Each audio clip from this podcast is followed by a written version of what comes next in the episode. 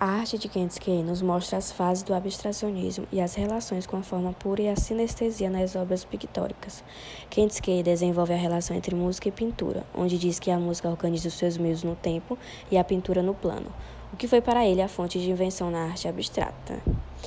É, tais efeitos se correspondem porque a pintura não se recebe exclusivamente pelos olhos, nem a música exclusivamente pelos ouvidos, mas ambas as artes se dirigem aos cinco sentidos, a arte produz também efeitos psicológicos. Fala-se de pintura fria, de música glacial, os tons e os sons podem ser quentes.